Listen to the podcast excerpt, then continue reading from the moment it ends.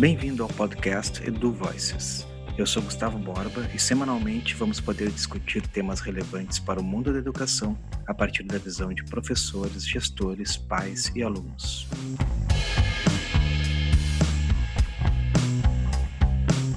Nosso convidado de hoje, ele é músico, compositor, advogado e está hoje numa das principais bandas pelo que a gente tem visto aí no nosso país, trazendo uma, uma composição inovadora que navega em diferentes ritmos nacionais. Eu vou falar hoje com o Thiago. Thiago Oliveira, muito prazer estar contigo aqui hoje. Obrigado por ter aceito o convite de estar com a gente. O prazer é todo meu. Legal.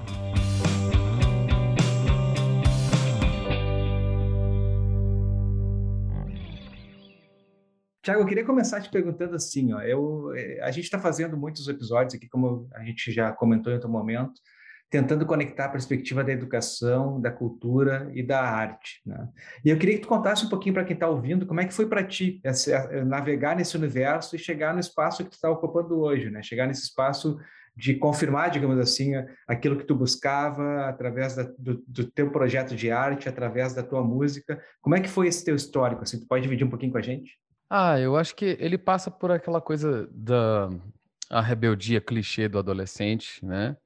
Que quando a gente tem 12, 13 anos, a gente vive aquele, aquele momento de muita incerteza, muita dúvida, já tá, a vida está em efervescência ali, né? E eu acho que foi ali, aos meus 12 anos, que eu tomei uma decisão que foi quase que inconsciente, é, mas eu, eu era muito eu era muito rebelde no sentido no sentido de que eu não, não conseguia me adaptar tão bem a acreditar que eu teria um emprego, que eu seria um, médico, um advogado, porque eu estava tão apaixonado pela música que para mim naquela época era impossível me ver fazendo outras coisas, né? E eu sempre fui apaixonado por língua portuguesa, é, sempre é, fui um péssimo aluno, mas tirava notas muito boas nas matérias que eu gostava, que era basicamente história, é, língua portuguesa e língua inglesa. Então, eh, o resto era três para baixo. Essas aí era, eu conseguia até tirar dez. Eu estudei num colégio muito difícil em Salvador, um colégio particular, que era um dos mais requisitados na época. E, e, eu, e eu virei muito cedo o Cobain na, na, na turma, né? Uhum. E eu sempre tinha essa coisa da vontade de, de tocar, e eu venho de, de, de, uma família. O meu pai, por exemplo, é um cara que é físico, tem mestrado, doutorado, é, tem outro doutorado em desenvolvimento regional e urbano. É um intelectual, assim, um, um cara que é um cientista, assim. E, e nordestino também, os valores muito uh, perpetrados naquela coisa de tem que ser desse jeito, você tem que ser um intelectual, você precisa se formar, você precisa, sabe? Aquela coisa e também pelo, pelo receio, né, de colocar no mundo um filho músico, assim, eu até entendo hoje, agora que eu tô mais velho, o, o caminho que eu segui, eu, eu, eu, não sei se eu desejaria para o meu filho também, de certa forma, porque vamos combinar que a coisa é muito incerta, é, é, você tem que se doar muito na vida, ao mesmo tempo que é muito bonito, é muito doloroso, e depois de um tempo, eu fui ah, entre trancos e barrancos, tocando ali pela minha adolescência, tive bandas autorais e, e é, fazia também cover, assim. A, a, coisa começou com o Nirvana. Quando eu tinha 12 anos, eu ouvi Nirvana e aquilo acessou o meu cérebro de uma forma que eu acho que nunca mais eu tive algo tão, tão forte, tão explosivo, assim, que, que me virou a chave de forma tão, tão violenta, né? O Nirvana é uma banda, de certa forma, muito violenta, apesar de ser três caras tocando só, é um negócio extremamente de ruptura, assim. E com o tempo eu fui amolecendo na, na, nessa ideia de, tipo, ah, todos os meus amigos vão se formar mesmo, né? A minha escola aqui, é um pessoal de elite, tá todos indo para para Unicamp, para USP, e eu ali no terceiro ano, falei, é, não, eu não vou escapar, o meu pai vai me acabar me obrigando. Ele falou, oh, você tem que escolher entre medicina e direito. Eu falei, mas pai, assim, eu não consigo nem tirar sangue que eu desmaio, então eu, eu não vou conseguir, assim. E eu também não vou passar no vestibular de medicina, porque eu não sei nada de matemática. Hum. E aí eu fiz direito. E e fui um bom aluno nas matérias que eu me interessava. Seguiu a tua trajetória. que era filosofia do direito, sociologia jurídica, e tirava zero em toda a decoreba, que eu acho uma baita tecnocracia, que, enfim, direito constitucional, acho que deveria dar uh, durante o curso todo e você acaba dando só nos primeiros semestres. Eu acho que é um, equívoco no, na grade ali de, de direito, enfim. Mas quem sou eu, né? Enfim, seguir o mundo da música, eu precisei eu precisei passar no AB, senão o cara ia ficar muito mal, sabe? E, e, e a relação ia ficar ferida para sempre. Eu falei, não, pai, vamos, vamos ter uma boa relação. Toma aqui, ó, AB, ó, tá bonitinho aqui. E ele fala: Não, você, você agora pronto, você pode fazer o que você quiser. Ele acreditava que eu iria realmente advogar, fazer concurso, etc. Para ele, ele falou: Não, agora ele, agora ele sabe o que é melhor para a vida dele. Entreguei a carteira do AB para ele, fiz um show na mesma semana. Eu falei: Olha, é isso aí. E, e ele paga meu AB até hoje. eu não pago, não. Olha aí. Ele tá lá esperando, né? Ele fa... Não, ele fez mudar o boleto para o apartamento dele, falou: não, eu vou pagar todo ano, porque é isso, você conseguiu. Eu falei, não, eu sei, pai, eu não vou voltar a advogar. Foi um grande barato, né? E de certa forma, o direito é uma, é uma área muito bonita. Eu me apaixonei por várias coisas dentro ali do direito, ó, abre sua mente de uma forma incrível acho que tinha que estar, tá, de certa forma, um pouquinho de direito, noção básica de direito constitucional, deveria estar tá um pouquinho ali no, no ensino básico também, sabe? Ali no, no antes pré-vestibular também, sabe? Coisas, noções básicas, nada super forçado, mas eu acho que tinha que ter também, sabe? Eu sinto, senti essa necessidade. Quando, quando eu estudei direito, muita coisa eu entendi, assim, sobre sobre lei mesmo, o tipo de lei que a gente tem no país, como é que a gente vive, sociedade, sabe? Me abriu, assim. Não, mas legal, legal te ouvir, ouvir tua história também. Eu queria comentar duas coisas. Assim. Eu, claro, muito diferente, porque hoje tu tá numa super banda aí, que para mim é uma das melhores do Brasil. Mas quando eu fui fazer vestibular, eu tinha 17 anos e eu tinha estudado piano e violão por 10 anos. Minha mãe é professora de piano. Né? E aí a minha mãe, eu falei para a minha mãe que quero ser músico e ela disse algo, né? Sim que me desencorajou, né, basicamente, assim. Acho que mais ou menos como tu comentou no início, mas acho que naquele momento ela falou algo sobre o meu talento, sabe? Fiquei um pouquinho preocupado com isso. E a minha irmã, que é dois anos mais nova que eu, acabou fazendo música, tem uma carreira legal na percussão aí tudo, mas, enfim, é, é uma carreira que realmente tu tem que é, é, tem um esforço muito grande de construção também desse, desse lugar, né? Sim. Então eu entendo as questões do teu pai do direito, porque, enfim, faz parte, eu acho, né, da... Com certeza, não, é isso que eu falo, tipo assim, hoje eu pensaria duas vezes em dar um conselho para um, para um jovem que quer seguir, se jogar igual eu me joguei. Para meu pai, eu tinha um plano B. Para mim, não é plano B nenhum, porque eu acho que se eu parar de ser músico, advogado é que eu não vou ser. Então, então não chega a ser um plano B para mim, sabe? Mas é, é, importante, foi importante. Eu achei, achei que ele, ele forçou um pouco a barra, porque é pai, pai tem medo. Mas é, depois do tempo também, quando ele me viu no jornal, né? Ah, é, ele viu as coisas acontecendo, viu a banda tocando lá fora, etc. Legal, coisa, asa, coisa. Aí o cara vai, né? Mas é, é, super difícil. Mas você falou um negócio super interessante que é sobre talento. Hum. E, e é engraçado porque, assim, o talento, eu já vi o talento, ele apareceu, ele ser desenvolvido. Eu não sei muito bem conceituar o que é o talento, porque Sim. se o talento é uma uma força, uma forma de uma força de transpiração, uma força de insistência e de, e de labuta mesmo. Eu acredito que você chegue em algum resultado, ou, ou, ou que é algo intrínseco da própria criação, do, da, que é de nascença, que você cresce com aquele tipo de intuição. Né? O talento, para mim, passa um pouco pela percepção de intuição, de você intuir, de imaginar. Né?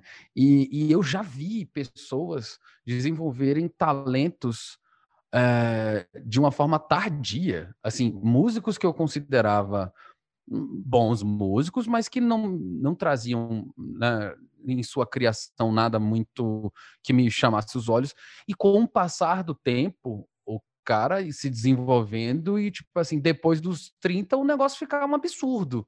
Então, hoje em dia, eu, eu eu questiono pra caramba o que, que é talento. Para mim, eu enxerguei, as pessoas me diziam muito cedo que eu tinha talento, etc e tal.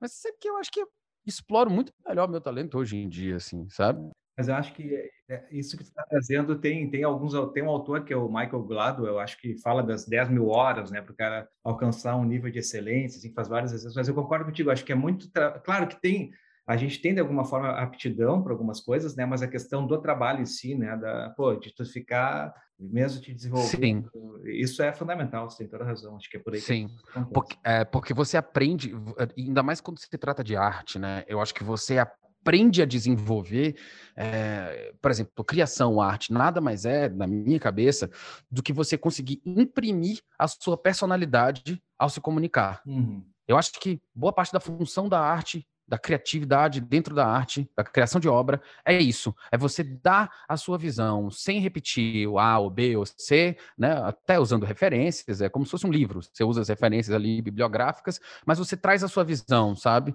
Você uhum. traz a sua visão do que é qualitativamente aquilo que você está querendo apresentar, sabe? E eu acho que é, é, é, bem isso, sabe? É você imprimir uma personalidade. Então, quando você tenta, quando você, você é, por, por, tentativa e erro, você também consegue descobrir qual que é essa sua personalidade. Porque muitas vezes a dificuldade é você descobrir como qual é a sua personalidade, porque se você não conhece ela dentro da sua arte, você tem que descobrir como colocar ela de forma natural, desviando dos, dos mecanismos mais digamos assim, superficiais, que são coisas de mercado, que são coisas feitas para agradar mercado, que eu também não tenho absolutamente nada contra, porque faz parte também da arte hoje. Né? É, eu queria pegar esse teu ponto aí agora para falar um pouco sobre isso, né? Que na verdade, assim, e aí conectando com o nosso tema da educação, né? Uma coisa que a gente, que eu queria ouvir tua opinião, é sobre a importância das diferentes formas de arte na formação das crianças, dos adolescentes e até da gente, né, na, durante a faculdade. Tu falou, tu falou por outro lado da questão do direito, que é importante em alguns outros pontos da nossa vida, mas eu queria falar um pouquinho sobre a arte, porque na verdade é o seguinte: a gente vê hoje nessa falsa separação muitas vezes de sociedade, mercado, a gente vê hoje uma perspectiva muito mais focada nas ciências duras, muitas vezes é, percebendo que bah, essas são aquelas que efetivamente vão fazer, entre aspas, a diferença para essas crianças, para esses adolescentes, enfim. Mas o papel da arte, se a gente pensar em tudo que a gente constrói como humano, não, não existe nada sem arte, né? Então, eu queria te ouvir um pouquinho sobre isso, assim, como é que tu vê o papel da arte, e aí passando por todas as formas de arte, na formação, nesse processo de educação contínua, desde as crianças até os adultos. Né? Gustavo, eu acho que a arte é manter a gente criança. Né? A arte, ela mantém, ela, ela mantém o adulto criança. A gente perde muito rápido, né? Quando a gente passa para a vida adulta, a gente perde muita coisa, assim. E, e, pelo menos pela minha experiência, eu, eu me sinto muito vivo enquanto criança pela, pelo que eu consumi quando eu era pequeno. Eu tô falando isso de de desenho, de, de, de música, de, de, de, um monte de coisa, sabe? De, de, teatro, de coisa.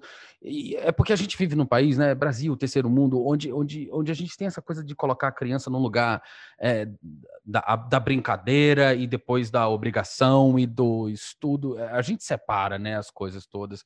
Só que, assim, a minha visão é que fazendo isso, você está tirando um pouco da, da, da, da criança o, o, desejo dela de continuar sendo criança. Porque a criança, ela, ela, ela quer descobrir e ela quer se desenvolver o tempo todo. Qual a forma mais natural que ela vai fazer isso? É brincando. É a, a forma que ela se expressa melhor é brincando. Então, quando você coloca na criança uma carga é, de obrigação e de dever. Não é que você não tem que fazer isso, mas quando você endurece essa carga, quando você faz ela enxergar que brincar é brincar, responsabilidade é responsabilidade, você acaba endurecendo, você acaba adultizando a sua criança mais cedo. Isso é uma visão particular minha, mais cedo do que do que merece. É por isso que nós nos tornamos adultos tão duros hoje em dia. Eu, eu acho que é exatamente isso. Falta, falta mais esse link da, da, da, da criança é, passar pela vida consumindo um pouco mais de arte e, e, fazendo com que a arte esteja mais envolvida com as tarefas que vão levar ela né, a se desenvolver intelectualmente e tal. E eu acho que hoje tem até uma. Eu estava vendo esse mundo Bita, uhum. sabe? Sim, sim. E, e um exercício super interessante, porque você está estimulando ali Música, cara, é um estímulo muito louco dentro da cabeça da criança, né? E a criança, quanto mais nova, mais repetitiva ela, ela gosta que seja a coisa. Então você tem que reproduzir aquilo várias e várias e várias e várias vezes. Às vezes a gente não entende, mas de alguma forma, dentro da cabeça, ela sabe, a criança sabe porque isso tem que ser feito, sabe? É, esses dias eu estava assistindo com minha companheira, é, porque ela falou: qual foi um dos filmes mais tristes que você já viu na vida? Eu falei: olha, você não vai acreditar. É, se chama Em Busca do Vale Encantado, que é dos dinossauros, é de 1986, esse desenho. E ela falou: Não, você tá me zoando, você é cinéfilo, você gosta de David Lynch, Coppola, etc. Eu falei assim: Então, tô falando sério com você. Esse é um dos filmes mais tristes. Eu, eu não sei nem se eu tinha idade suficiente para ver aquele filme, mas ele me marcou de uma forma tão violenta. A história é muito triste e é conduzida de uma forma muito triste e melancólica, mas também é cheio de, de beleza e de vida. Cara, no, assim, no meio do filme ela tava desabando em choro. Eu falei, viu? É. ela falou, mas por que, que eu não vi isso quando eu era criança? Eu falei, não sei. Sabe, assim, isso me marcou muito, assim. Mas isso demonstra a sensibilidade também, né? A sensibilidade de vocês, né? de conexão nisso, né? Sim, e o mais louco é que eu acho que eu, sei lá, eu não vi isso durante 30 anos na minha vida. E quando a gente estava vendo o, o, o filme, o desenho, eu sabia as falas, velho.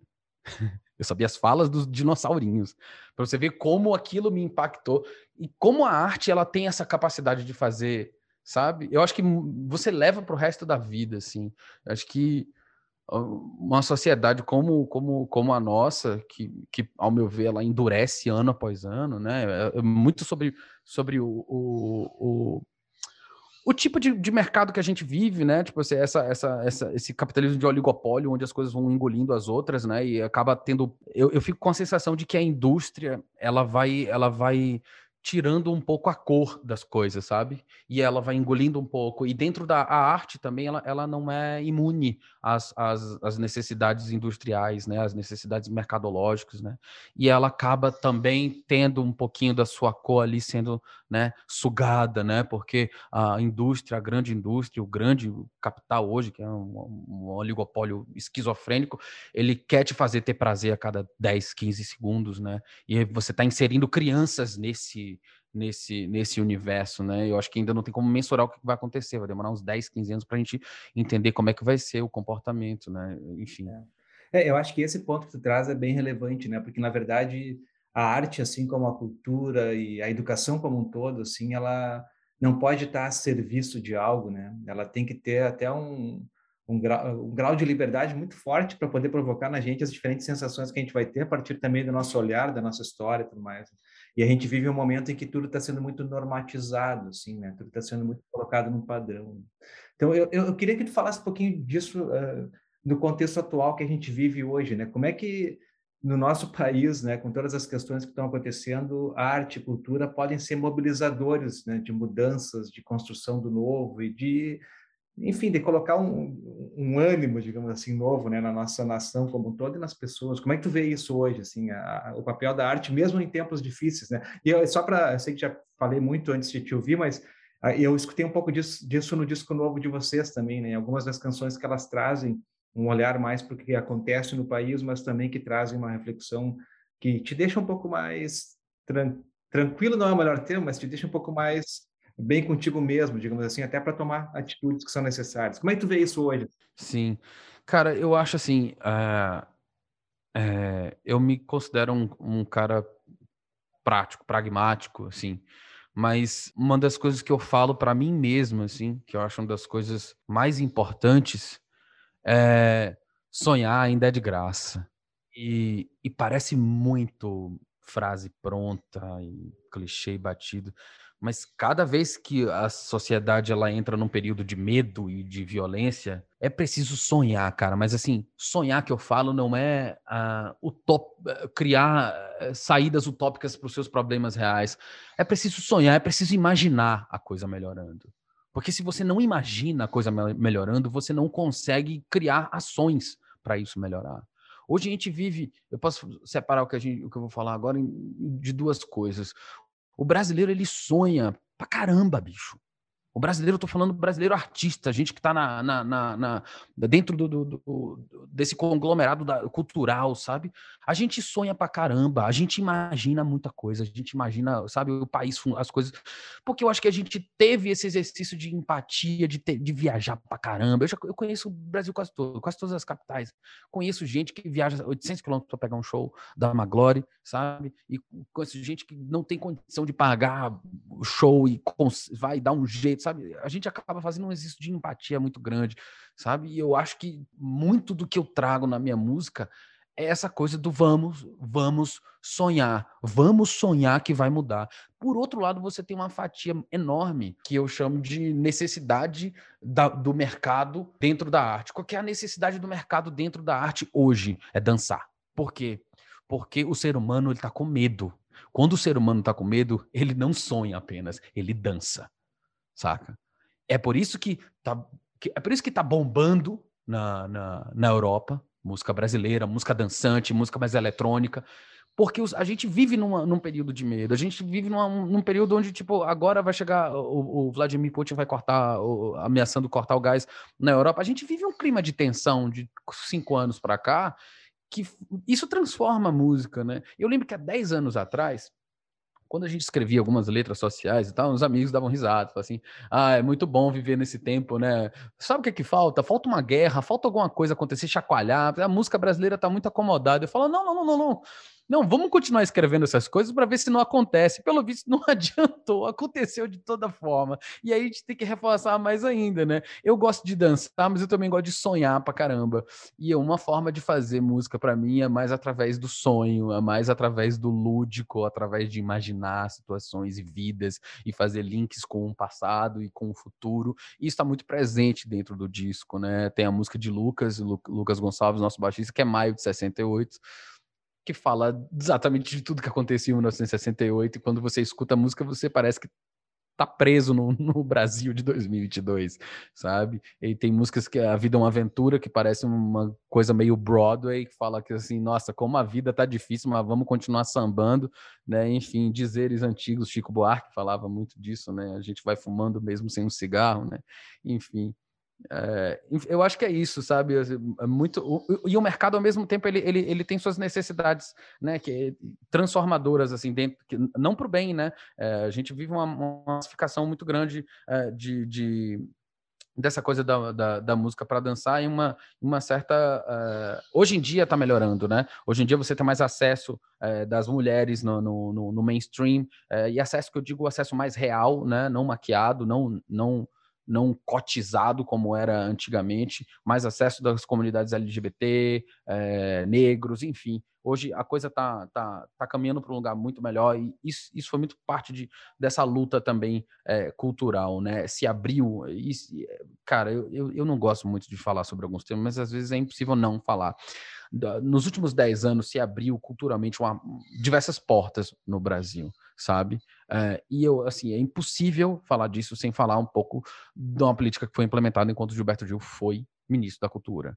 Muita coisa mudou dentro da cultura nacional. Eu estou falando de é, não só de dar acesso, mas também de encontrar uma forma de, de, de aquecer economias locais, sabe?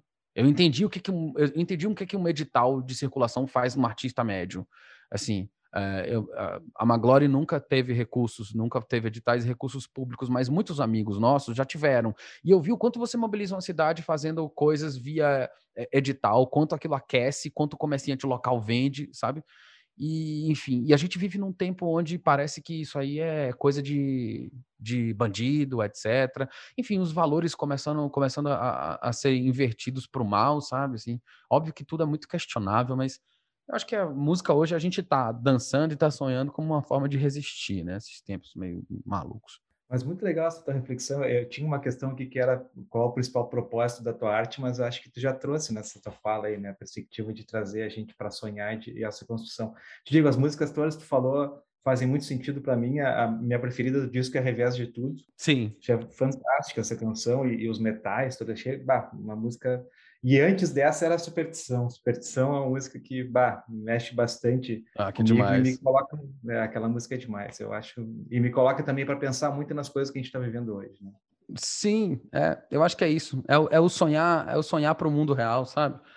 Tentar dar uma despertada sonhando, sabe? Eu acredito muito nisso, assim. Parece papo de hippie doido, mas assim. Mas eu acho que eu, eu acho que eu consigo trazer alguma solidez argumentativa. Com certeza, com certeza.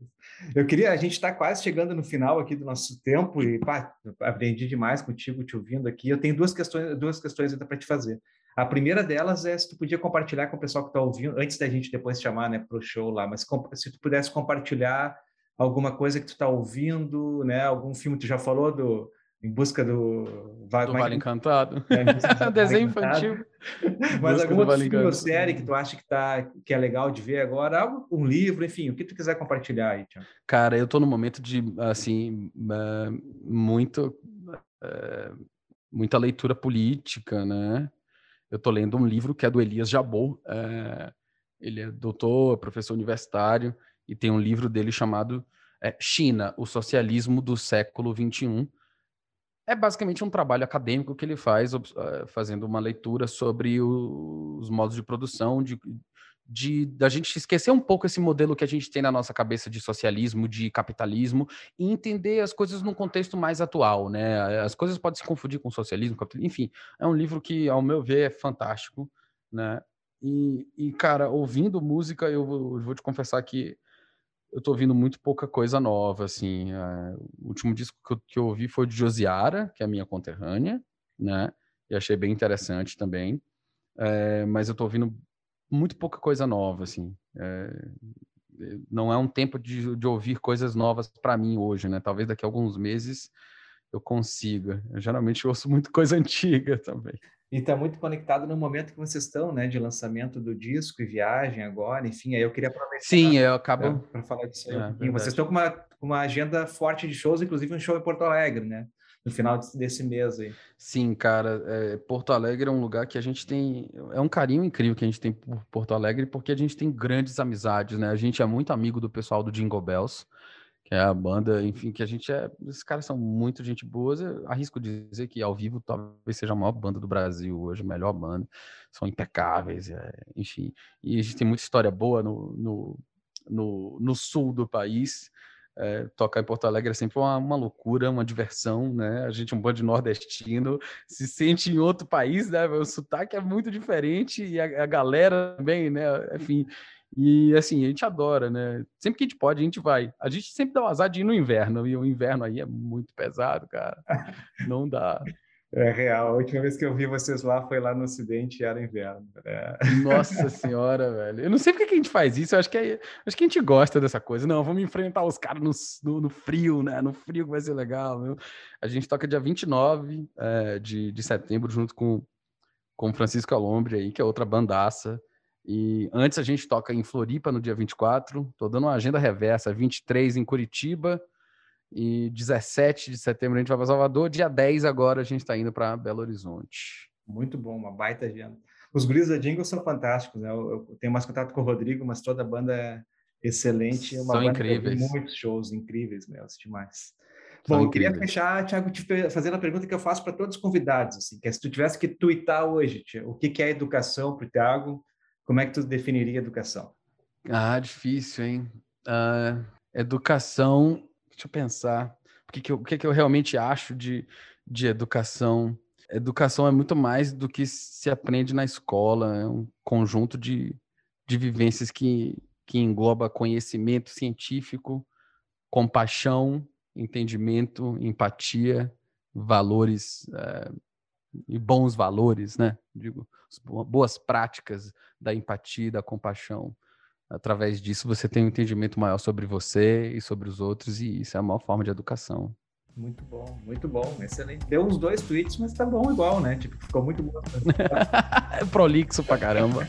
Não, muito bom. Fala, Thiago, obrigado mesmo, viu? Foi um baita prazer conversar contigo e espero que essa, essa agenda seja super boa para vocês e vocês estejam logo de volta também em Porto Alegre, no verão, quem sabe, do ano que vem. Ah, tomara, tomara muito. Obrigado, Gustavo. Obrigado, é, iniciativa incrível. Adorei estar aqui, adorei a conversa. Tomara que a gente se veja mais vezes aí em Porto Alegre, aqui no Brasil, sei lá, em qualquer lugar.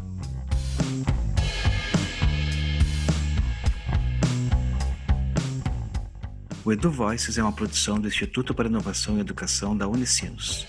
Este e outros episódios você encontra no Spotify, Apple Podcasts ou no seu agregador preferido. A produção sonora é de Gabriel Tassinari. Eu sou Gustavo Borba e nos vemos em breve.